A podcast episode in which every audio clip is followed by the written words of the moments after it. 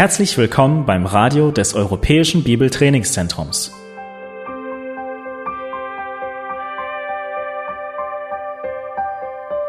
Unser Anliegen ist, dass der folgende Vortrag Sie zum Dienst für unseren Herrn Jesus Christus ermutigt.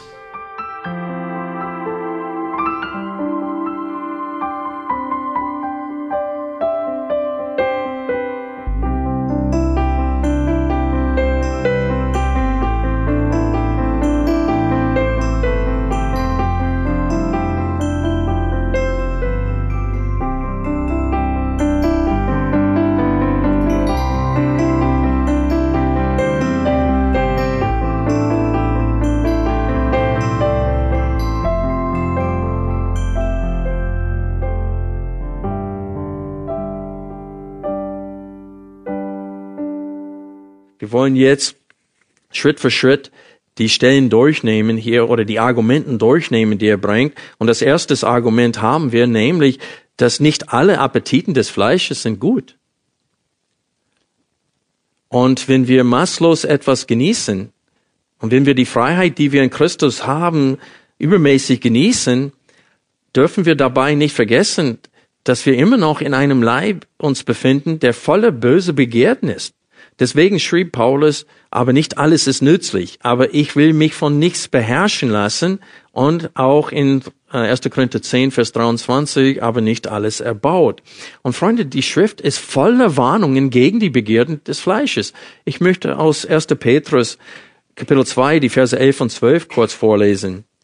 Er schreibt, Petrus schreibt, Geliebte, ich ermahne euch als Beisassen und Fremdlinge, dass ihr euch der fleischlichen Begierden, die gegen die Seele streiten, enthaltet und führt euren Wandel unter den Nationen gut, damit sie, worin sie gegen euch als Übeltäter reden, aus den guten Werken, die sie anschauen, Gott verherrlichen am Tage der Heimsuchung. Hier sagt er, fügt Petrus noch dazu, dass wir eine Verpflichtung Ungläubigen gegenüber haben, heilig zu wandeln. Aber er sagt hier, dass diese fleischliche Begierden gegen die Seele streiten und kämpfen. Und Paulus schrieb in Römer 13, die Verse 13 bis 14, lasst uns anständig wandeln wie am Tag, nicht in Schwelgereien und Trinkgelagen, nicht in Unzucht und Ausschweifungen, nicht in Streit und Eifersucht, sondern zieht den Herrn Jesus Christus an, und hier kommt es, und treibt nicht Vorsorge für das Fleisch, das Begierden wach werden. Und das ist, was Paulus meint hier mit nicht alles ist aber nützlich. Es ist mir zwar erlaubt, aber ich soll nicht zu viel davon. Ich muss meinen Körper züchtigen. Und deswegen sind Zeiten des Fastens so wichtig für uns als Christen. Ich faste regelmäßig von irgendetwas. Dann gehe ich ein oder zwei oder vielleicht drei Monate ohne Kaffee oder ohne Schokolade. Irgendetwas ist mir egal was. Wichtig ist, dass ich es haben will. Und ich sage meinem Körper nein. Eine längere Zeit sage ich meinem Körper nein. Das darfst du nicht. Warum? Weil ich die Herrschaft über meinen Leib haben möchte. Und wenn wir das nicht tun, werden wir die Herrschaft verlieren. Und überlegt euch, wenn einer je zornig ist und gleich explodiert, wenn ihm etwas nicht gefällt, das ist nichts anderes als auch Zügellosigkeit. Er kann sich nicht zügeln. Er kann sich nicht bändigen. Er kann seine Gefühle nicht beherrschen. Der ist unbeherrscht. Und das ist, weil er sein Körper nicht erzieht. Und wie Paulus sagt uns, wir müssen unseren Leib erziehen, weil wir haben böse Begierden. Ich habe vorhin von 1. Korinther 9, 24 bis 27 geredet. Ich zitiere jetzt diesen Text. Wisst ihr nicht, dass die, welche in der Rennbahn laufen, zwar alle laufen, aber einer den Preis empfängt? Lauft so, dass ihr ihn erlangt. Das heißt, ihr sollt gegen den Leib so kämpfen, dass ihr tatsächlich gewinnt.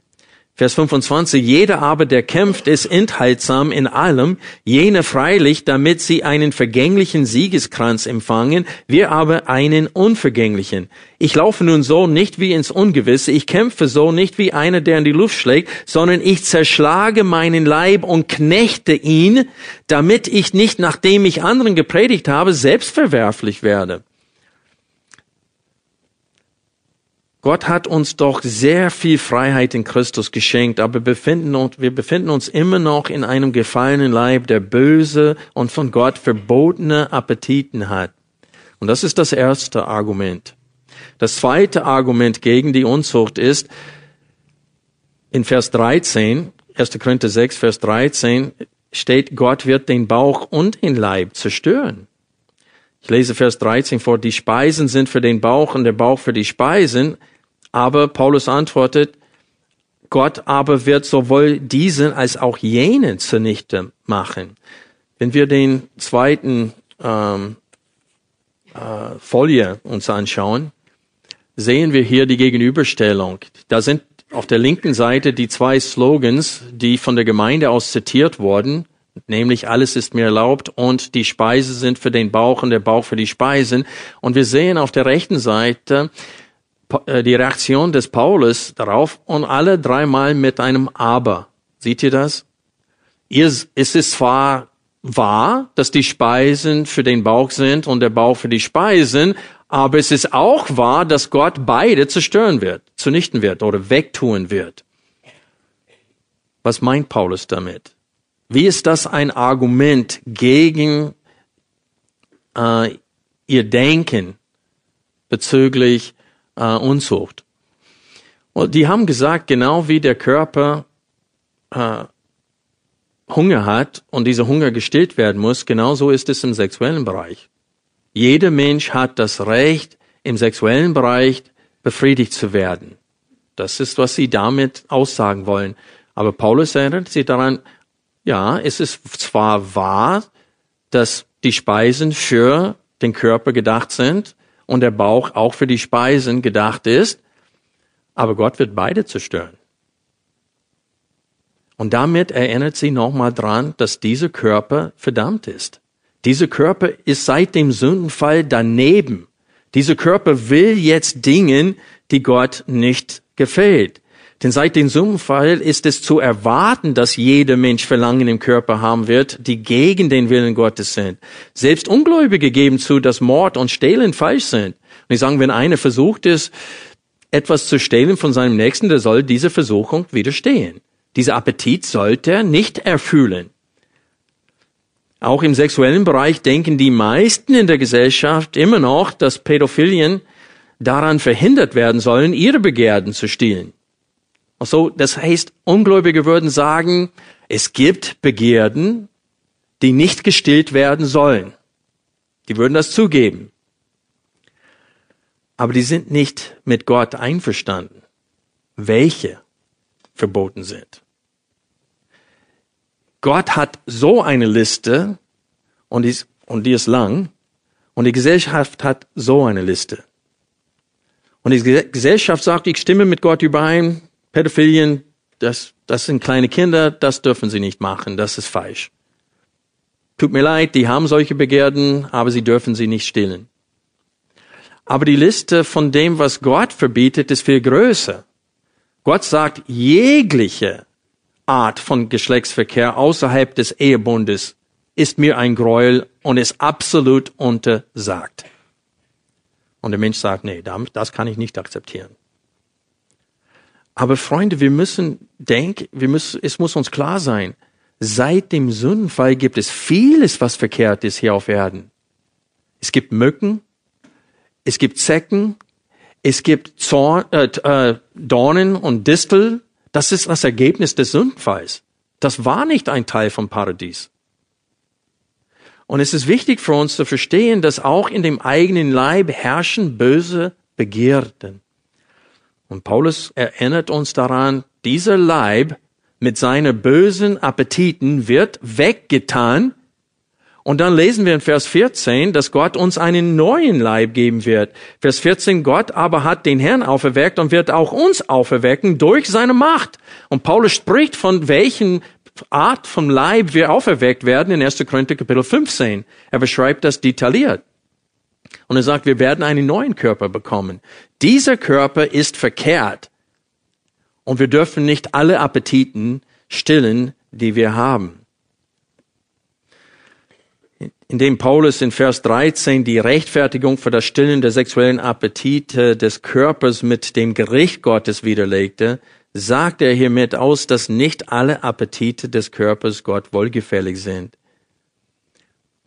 Und wie ich vorhin gesagt habe, seit dem Sündenfall hat jeder Mensch, nicht nur gewisse Menschen, hat jeder Mensch verbotene Appetite. Zu sagen, dass jedes Verlangen des Körpers gestillt werden soll, ist völlig falsch. Und nur Gott hat das Recht, als Schöpfer der Welt zu sagen, welche Verlangen gut und welche schlecht sind. Das heißt, jeder Mensch ist völlig von Gott abhängig, um zu wissen, was richtig und was falsch ist. Was erlaubt ist und was nicht erlaubt ist. In dem Kontext in 1. Korinther ist das Hauptbeispiel der Unzucht Sex mit einer Hure, mit einer Prostituierten. Der Slogan, die Speise für den Bauch und der Bauch für die Speisen sollten die Befriedigung von sexuellen Begierden rechtfertigen, und ich habe das Denken schon dargestellt, mehrmals in der Predigt. Aber Paulus kontert mit der Aussage, dass Gott gerade wegen solcher bösen Begierden den Bauch und den Leib zunichte machen wird. Und dann kontert Paulus weiterhin, indem er ihnen einen neuen Slogan gibt, der absolut parallel ist zu ihrem Slogan. Und das ist der, die dritte Folie jetzt. Die sagen, die Speisen sind für den Bauch und der Bauch ist für die Speisen. Aber guck mal, was Paulus schrieb in der zweiten Hälfte von Vers 13. Der Leib ist für den Herrn, nicht für uns so. Und der Herr ist für den Leib. Das heißt, Paulus äh, baut eine Aussage auf, die absolut parallel ist zu ihrer Aussage. Und er widerlegt ihre Aussage mit einer neuen Aussage von sich selbst, nämlich der Leib ist nicht für Unzucht, sondern für den Herrn und der Herr ist für den Leib. An dieser Stelle möchte ich äh, Johannes bitten, kannst du das zweite Lied, das wir heute gesungen haben, ein Leben äh, für Gott einblenden? Wir haben vorhin gesungen, ein Leben gegeben, das heißt von Gott, für den Herrn der Welt. Das heißt, Gott hat uns ein Leben gegeben und auch einen Körper gegeben und die sind nicht zu trennen. Versuch mal zu leben ohne deinen Körper.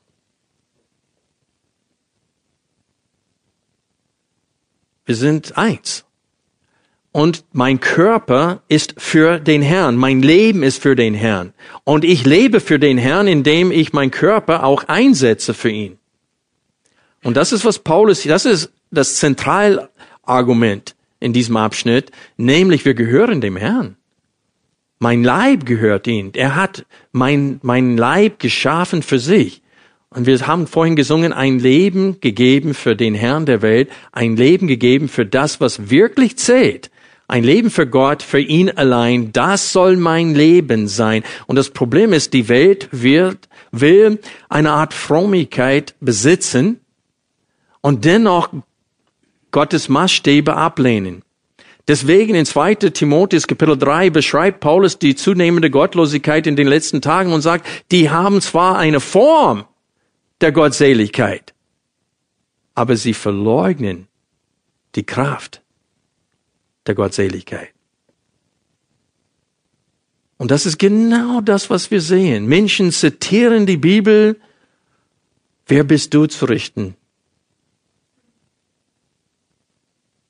Richtig nicht, sonst wirst du gerichtet werden. Matthäus 7,1 eine der häufigsten zitierten Versen von Ungläubigen. Alle kennen Matthäus 7, Vers 1. Aber die sollen weit in dem Kapitel lesen. Wo es steht, nicht jeder, der zu mir Herr, Herr sagt, wird in das Reich hineinkommen, sondern wer den Willen meines Vaters tut. Und so, sie gehen sehr, sehr selektiv mit der Bibel um.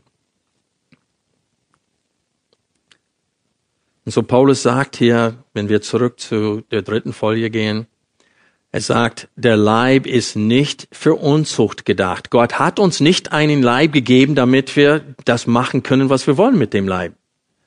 Gott hat uns nicht einen Leib gegeben, damit ich mit dem Leib machen kann, was ich will, sondern er hat uns einen Leib gegeben, der für den Herrn ist, für den Schöpfer ist und der Herr ist für den Leib. Was meint er hier mit und der Herr ist für den Leib? Und erstens, Paulus will seine Aussage, weil es ein, ein weil er kontert damit, er will seine Aussage genauso aufbauen wie ihre Aussage. Und deswegen steht es, der Leib ist für den Herrn und der Herr ist für den Leib, genau wie ihre Aussage. Die Speisen sind für den Bauch und der Bauch für die, ist für die Speisen. Aber was Paulus, äh, denke ich, was er meint hier mit der Herr ist für den Leib, äh, ist in Vers 14, wie ich vorhin gesagt habe, Gott aber hält, äh, hat den Herrn auferweckt und wird auch uns auferwecken. Das heißt, Gott wird uns einen neuen, verherrlichten Leib eines Tages geben. Und so, das ist das zweite Hauptargument. Die zweite Hälfte von Vers 13 bringt das, wie ich vorhin gesagt habe, das zentrale Argument gegen die Unzucht, nämlich Gott hat den menschlichen Leib nicht für die Hurerei geschaffen, sondern für sich selbst. Und deswegen ist es verkehrt, den Leib für Dinge zu verwenden, die gegen den Plan Gottes sind. Wir kommen jetzt zum vierten äh, Argument. Und in einer gewissen Hinsicht sind die Verse 15 bis 20 ein Argument. Wir gehören Gott und sind schuldig, ihm mit dem Leib zu verherrlichen. Das wäre eine Zusammenfassung von den Versen 15 bis 20. Wir gehören dem Herrn. Wir lesen am Ende von Vers 19.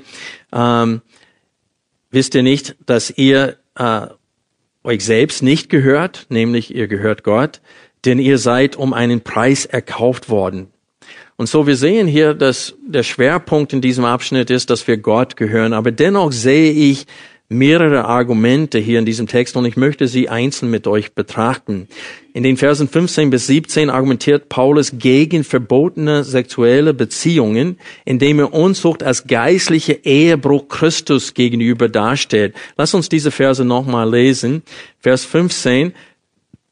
Wisst ihr nicht, dass euer Leibe Glieder Christi sind? Soll ich denn die Glieder Christi nehmen und zu Gliedern eine Hure machen? Das sei ferne. Oder wisst ihr nicht, dass wer der Hure anhängt, ein Leib mit dir ist? Denn es werden, heißt es, die zwei ein Fleisch sein. Ich halte da kurz an. Welche Bibelstelle ist das? 1. Mose, Kapitel 2, Vers 24. Bei der ersten Hochzeit hat Gott selbst gesagt, dass der Mann wird seinen Vater und Mutter verlassen und er wird seine Frau anhängen und die beiden werden ein Fleisch sein. Und damit meint er natürlich mehr als nur die sexuelle Beziehung und äh, die romantische Liebe. Er meint aber auch damit, äh, dass sie eins werden sollen, genau wie in der Gottheit Gott Vater, Gott Sohn und Gott Heiliger Geist eine Einheit haben. Und das will er auch in jeder Ehe sehen. Und deswegen spricht Gott von einem Ehebund. Man schließt einen Bund miteinander, mit dem Ehepartner. Und deswegen sagte Jesus in Bezug auf 1. Mose Kapitel 2, Vers 24, in Matthäus 19 sagt er, was Gott zusammengefügt hat, soll kein Mensch äh, scheiden. Und so ist es wichtig für uns zu verstehen, wie Gott zur Scheidung steht und zur Ehe steht. Und es ist interessant, dass Paulus genau an dieser Stelle diesen Text zitiert, aber er zitiert diesen Text und sagt, ist es genauso bei Gott? Wir sind, wenn wir die Illustration der Ehe verwenden, Jesus ist der Bräutigam und wir sind die Braut Jesu Christi. Wir sind mit ihm verheiratet und wir sollen Gott anhängen. Das heißt in aller Treue. Und damit es klar wird, dass wir dass eine fleischliche Beziehung nicht gemeint ist, sagt er hier im Text, wenn wir Vers äh, 16 uns anschauen, steht es, wer, äh, Entschuldigung, Vers 17, wer aber dem Herrn anhängt, ist ein Geist mit ihm, nicht ein Fleisch, sondern ein Geist. Und so er sagt, genau wie Mann und Frau sich gegenseitig anhängen sollen und ein Fleisch werden sollen, sollen wir ein Geist mit Gott sein. Und er sagt, wer seinen Körper nimmt und das dann nützt, um eine sexuelle Beziehung mit einer Hure zu, zu begehen, er sagte, der sündigt nicht nur gegen sich selbst, sondern gegen Christus. Weil unsere Glieder gehören Jesus Christus. Wir sehen hier, dass er Gliedern, das Wort Glieder verwendet in Vers 15. Was ist damit gemeint? Körperteile sind damit gemeint. Wir lesen in den Römerbrief, in Römer 6, dass wir schuldig sind, Gott zu verherrlichen, dass und die Glieder des Körpers sollen äh, eingesetzt werden, jetzt nun als Sklaven der Gerechtigkeit. Und er sagte, früher wart ihr Sklaven der Ungerechtigkeit, jetzt aber seid ihr Sklave Christi, Sklave Gottes, Sklaven der Gerechtigkeit. Und er sagte, nützt euer Glieder für, die, für Gott. Und das ist das, wofür wir verpflichtet sind. Das heißt, genau wie die Ehefrau und der Ehemann ein Fleisch werden sollen, sollen Christen mit ihrem himmlischen Vater durch Christus eins im Geist sein. Wer eine Hure umarmt, wird eins mit ihr. Wenn Gott Sex außerhalb des Ehebundes verbietet, dann bricht man den geistlichen Bund mit Gott, wenn wir sowas tun. Und sein Verhalten äh, ist wie geistliche Hurerei zu bezeichnen. Was Paulus in diesem Abschnitt, das heißt in den Versen 15 bis 17 betonen will, ist nämlich, dass es nicht egal ist, was wir mit dem Körper tun. Unsere geistliche Beziehung zu Gott wird anhand unseres Gehorsams Gottes Geboten gegenüber gemessen. Das heißt, wie soll ich eine geistliche Beziehung zu Gott haben, wenn ich mit meinem Körper etwas anderes tue, als was er erlaubt? Und hierin haben wir die Verbindung zwischen den Handlungen des Körpers und den Absichten des Herzens da, zu der Zeit herrschte eine Philosophie namens äh, Gnosticism. Äh, man spricht von Gnostiker. Die haben geglaubt, dass der Geist gut ist, das Fleisch böse ist und dass die Rettung ist, ich muss mich trennen von meinem Körper. Und manche haben gesagt, dann ist es egal, was du mit deinem Körper tust. Ich bin mein Geist, nicht mein Körper. Wenn mein Körper das macht, ich tue es selber nicht. Und das ist, wogegen Johannes kämpft in, erst, in dem ersten Johannesbrief zum Beispiel. Und das war zum Teil das Denken hier. Ich kann mit meinem Leib machen, was ich will. Jesus ist, wird nicht beschädigt dadurch oder gekränkt dadurch. Und sie haben sich geehrt. Und Paulus sagt ihnen, es ist, es ist wichtig, dass ihr versteht, euer Leibe sind Glieder Christi. Aber was ist genau damit gemeint? Paulus verwendet oft den menschlichen Körper als Sinnbild für die Beziehung der Gemeinde zu Jesus.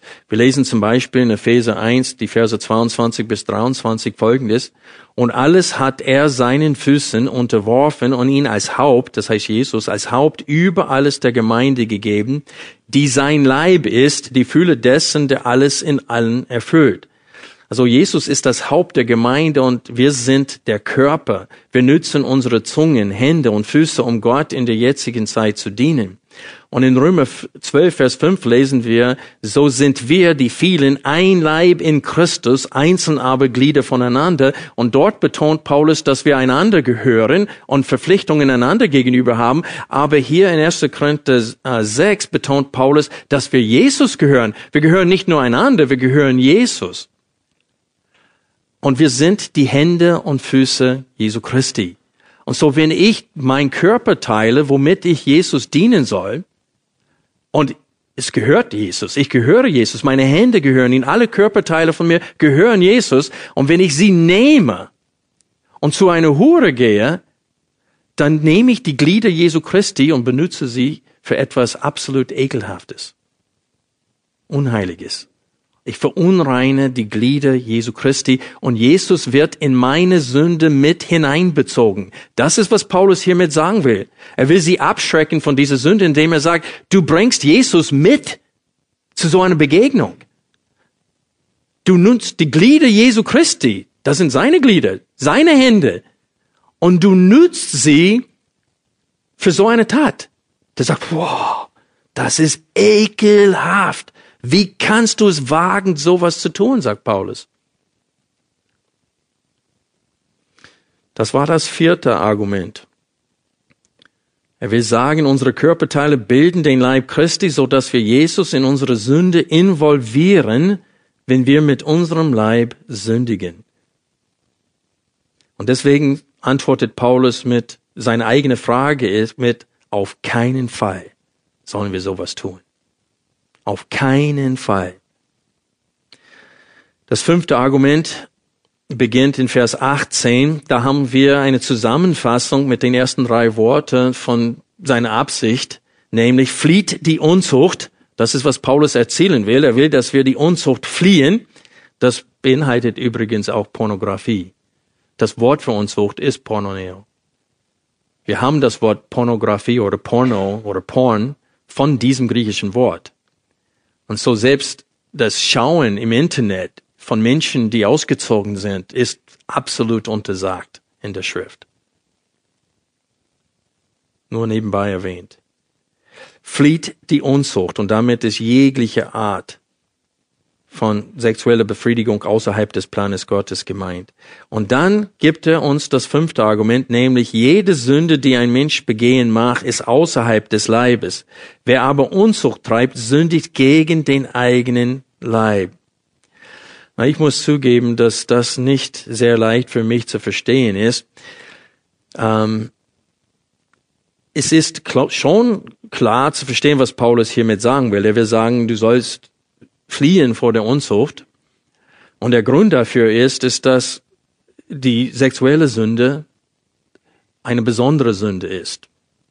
Und er sagt, warum es eine besondere Sünde ist, nämlich äh, weil du sündigst gegen den eigenen Leib, nicht nur gegen den Leib Christi, ist in dem Zusammenhang gemeint, sondern du sündigst gegen deinen eigenen Leib, wenn du das tust. Aber die Frage ist, was ist damit gemeint? Ähm, Paulus will sagen, dass Sex mehr ist als nur das Austauschen von Flüssigkeiten. Und viele Menschen in der heutigen Zeit, die versuchen sich einzureden, dass sie können, ohne sich selbst dabei zu schaden, viele sexuelle Beziehungen haben. Es gibt sogar diese sogenannte Open Marriage, Open Ehe. Das heißt, wo jeder Partner frei ist, einen Seitensprung zu machen, wenn sie es für nötig halten. Das heißt, die regeln das bei der Hochzeit, dass sie immer noch Sex mit anderen Partnern haben dürfen. Und das haben sie so quasi äh, im Vertrag drinnen, in ihrer Ehebund. Sie dürfen sogenannten Seitensprünge machen, ist es alles erlaubt. Aber es funktioniert nicht. Warum? Weil diese Tat ist doch sehr, sehr intim. Ist das das richtige Wort? Intim? Wir, überlegt euch, wenn das nichts Großartiges wäre, warum fühlt eine Frau sich so unrein, nachdem sie vergewaltigt wird? Warum kann sie diese Gefühle nicht loswerden? Das ist, weil diese Tat viel intimer ist, als die Welt uns äh, sagt. Die Welt will sich selbst betrügen und sagen, das ist nur eine Befriedigung. Ich esse, wenn ich Hunger habe. Ich habe Sex, wenn ich Appetit oder Verlangen danach habe. Ist nichts Großes dabei. Solange beide sich einwilligen, was soll daran verkehrt sein? Aber selbst Menschen, die mehrere sexuelle Beziehungen gehabt haben, selbst nach der Wiedergeburt, kommt diese Erfahrung mit in die Ehe hinein. Also ich glaube, dass Paulus sagen will, dass dieser Akt sehr, sehr intim ist. Und guck mal, Eifersucht. Woher kommt Eifersucht? Wenn das nur ein Austausch von körperlichen Flüssigkeiten ist, dann warum wird man eifersüchtig, wenn jemand anders deine Frau hat? Oder auch umgekehrt. Es ist, weil wir wissen instinktiv, körperlich, dass das, was wichtig ist, dass das, was kostbares ist, dass das nicht einfach wie Essen ist. Aber wenn wir den nächsten Grund betrachten, sehen wir, dass Paulus mehr meint, als dass nur das Unzucht spüren im, in, in unserem Leben hinterlässt. Er will sagen, dass unsere Leib ein Tempel des Heiligen Geistes ist. Seht ihr das in Vers 19 oder wisst ihr nicht, dass euer Leib ein Tempel des Heiligen Geistes in euch ist, den ihr von Gott habt? Und ich muss euch sagen, dass das von allen Argumenten, das ist einer der wichtigsten für mich persönlich. Denn wenn wir, man versteht, wie diese Botschaft ankam bei den ursprünglichen Zuhörern, weil selbst die Korinther, die so gottlos waren, die wussten, ein Tempel darf nicht verunreinigt werden.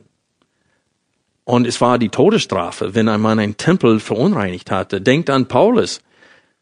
Wir lesen in Apostelgeschichte Folgendes. Als aber die sieben Tage beinahe vollendet waren, sahen ihn die Juden aus Asien im Tempel und brachten die ganze Volksmenge in Aufregung und legten die Hände an ihn, das heißt an Paulus, und schrien, Männer von Israel, hilft uns! Dies ist der Mensch, der alle überall lehrt gegen das Volk und das Gesetz und diese Städte. Und dazu hat er auch Griechen in den Tempel geführt und diese heilige Stätte verunreinigt. Und dann haben sie hinter geschlossenen Türen und die waren dabei, ihn zu töten, als Gott ihn äh, gerettete. Warum? Weil es eine Todesstrafe war.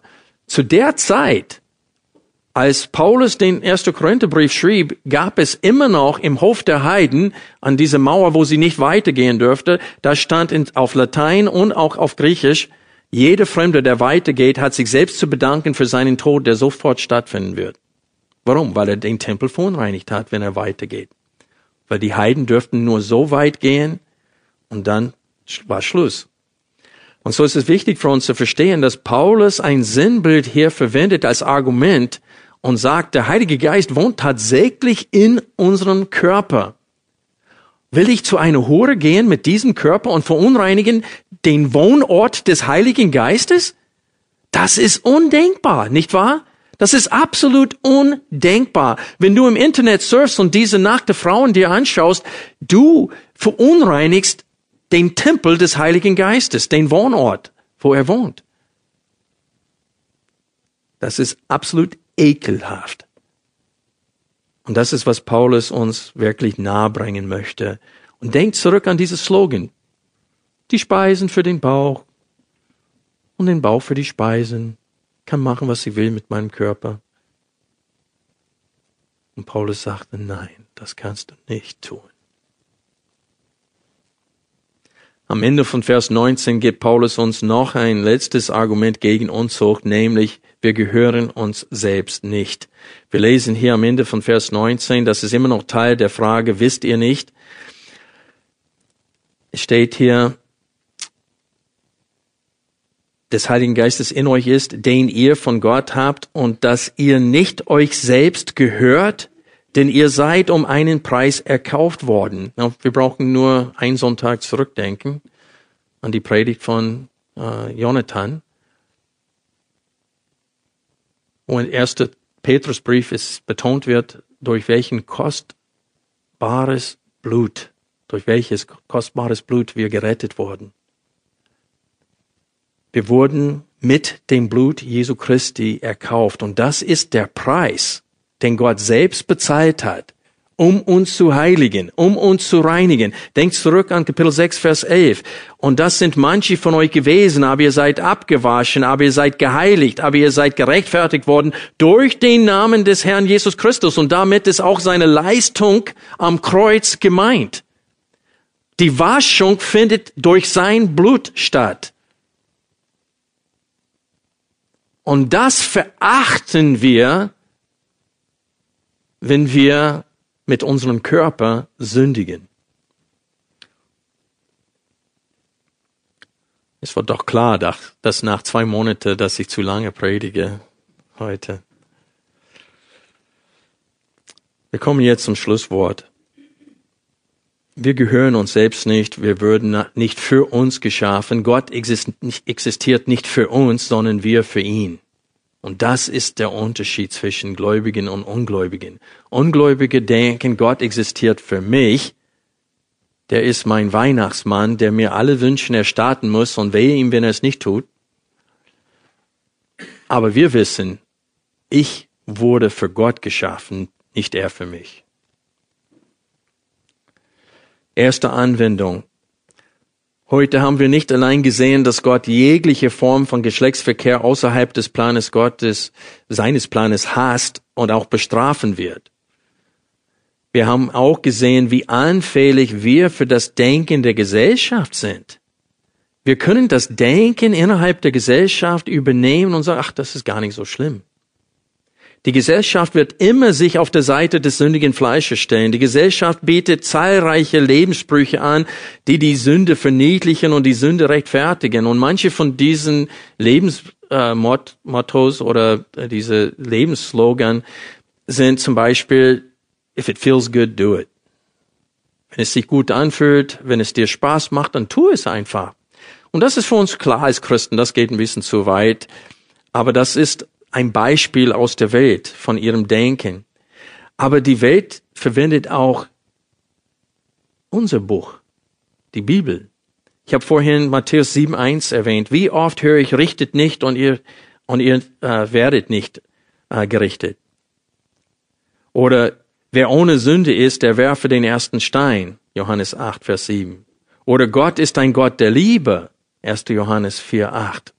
Das hört man ständig. Ich habe das in der Einleitung euch ein Beispiel davon gegeben. Und dann kommt auch, Gott will, dass wir Menschen glücklich sind. Aber ich darf selber definieren, was mich glücklich macht. Und Gott würde das nicht verhindern. Wenn ich brauche eine sexuelle Beziehung, die gegen den Willen Gottes ist, um glücklich zu sein, dann Gott wird mir das nicht verwehren. Weil Gott will, dass ich glücklich bin. Und so dieses Denken übernehmen auch wir als Gemeinde und gönnen solche Sünden Menschen. Will ich sagen, dass wir unsere Beziehungen zu solchen Menschen abbrechen sollen? Nein, Paulus hat in 1. Korinther 5 gesagt, ich habe euch in dem Brief geschrieben, nicht mit Unzüchtigen Umgang zu haben, nicht überhaupt mit den Unzüchtigen dieser Welt oder den Habsüchtigen und Räubern oder Götzendiener, sonst müsstet ihr ja aus der Welt hinausgehen. Ich habe euch aber geschrieben, ihr dürft keinen Umgang mit Menschen haben, die behaupten, Christen zu sein und so leben. Das habe ich euch verboten, sagt Paulus. Und er sagt, mit solchen dürft ihr nicht mal essen. Und unser Problem ist, wir schweigen. Der Grund, warum diese gottlose Lehre der Gerechtigkeit in der jetzigen Zeit so viel Anerkennung in der Gesellschaft gewinnt, ist, weil die, die Christen schweigen. Wir haben Angst davor, Stellung dazu zu nehmen. Könnten die Arbeitsstelle verlassen. Es ist aus Hate Crime jetzt bezeichnet. Du bist ein Hasser der Menschen. Du bist ein Rassist irgendwie, wenn du gegen äh, Sex vor der Ehe oder gegen Homosexualität bist. Das hat nichts mit Körper, äh, mit Hautfarbe oder Augenfarbe oder sonst was, was mit Rassismus eigentlich zu tun hat. Aber trotzdem wird man Rassist genannt, ein, einen, der Menschen hasst, weil man in aller Liebe ihnen sagt, was sie zu erwarten haben, wenn sie vor Gott stehen, wenn sie nicht Buße tun, wenn sie nicht umkehren. Und ich sage euch, das Wort Buße was häufig in der Schrift vorkommt, ist absolut wertlos und nützlos, wenn Gott tolerant ist. Dann braucht man nicht sich umkehren. Man braucht nicht Buße tun. Also wir dürfen uns nicht einschüchtern lassen von der Gesellschaft. Wir dürfen ihre Definition der Liebe nicht akzeptieren und annehmen. Wir müssen Gott äh, überlassen, die Liebe zu definieren. Und ich möchte, möchte euch sagen, es ist böse, Gottes Wort gegen Gott zu verwenden. Wer das Wort Gottes zitiert, um eine klare Offenbarung Gottes an einer anderen Stelle aufzuheben, der braucht sich nicht wundern, wenn er vor Jesus steht und von ihm sein, seinen Zorn erlebt. Das ist ganz böse. Zweite Anwendung. Nicht alles, was uns in Christus erlaubt ist, ist gut für uns. Wir dürfen nicht übertreiben wir müssen unseren Leib züchtigen und unter unsere Herrschaft bringen. Willst du nicht aufstehen und den Rasen mähen? Steh trotzdem auf und mäht den Rasen. Keine andere wird es für dich tun, es sei denn, du ihn bezahlst. Aber der Punkt ist, es gibt Dinge, die wir tun müssen, aber wir tun es nicht. Warum steht es in Sprüche, dass, was, was passiert mit dem Dach von einem faulen Menschen? Es tropft. Und der Punkt ist, ist, dass der Mensch arbeitet nicht, wenn er arbeiten soll. Und das warum? Weil der Körper will es nicht. Und so in allen Bereichen müssen wir unseren Körper züchtigen. Dritte Anwendung haben wir in Kapitel 6, Vers 18, die ersten drei Worte. Flieht die Unzucht. Flieht die Unzucht. Denkt an Josef. Als die Frau von Potiphar Geschlechtsverkehr mit ihm haben wollte, sie hat ihn täglich eingeladen, mit ihr zu schlafen. Sie hat ihn dann zum Schluss sogar angepackt und er hat seine Jacke ausgezogen und ihr in die Hand gegeben und ist geflohen ohne Jacke. Und sie hat das dann sogar gegen ihn verwendet und gesagt, dieser Sklave hat Spott mit mir getrieben und hat die Geschichte ganz anders. Und er ist sogar im Gefängnis gelandet deswegen, aber das war ihm recht. Er sagte, wie konnte ich so eine Sünde gegen Gott tun, sagte er. Also flieht die Unzucht.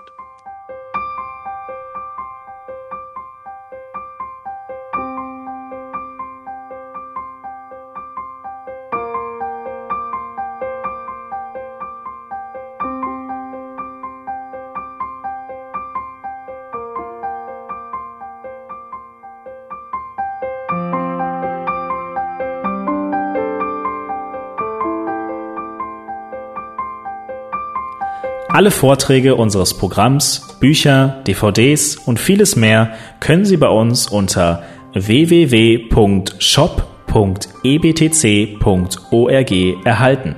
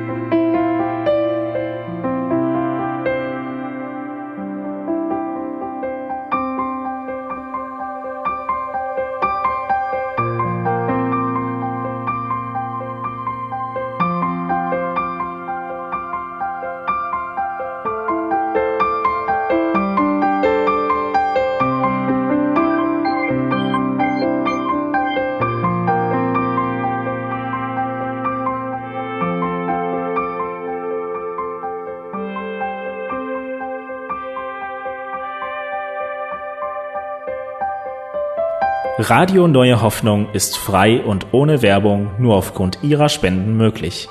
Wenn Sie weitere Informationen dazu finden möchten, wie Sie Radio Neue Hoffnung unterstützen können, besuchen Sie die Webseite www.rnh.de.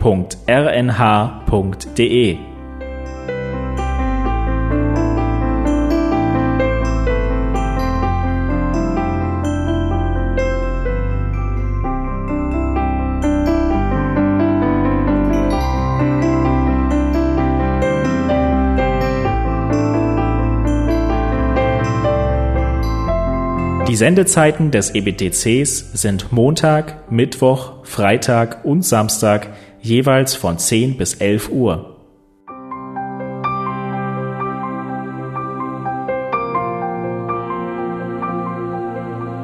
Sie finden uns im Internet unter www.ebtc.org. Eine E-Mail können Sie uns senden an radio.ebtc.org. Telefonisch erreichen Sie uns unter 0049 3060 988 610. Unsere Postanschrift lautet an der Schillingbrücke 4 in 10243 Berlin, Deutschland.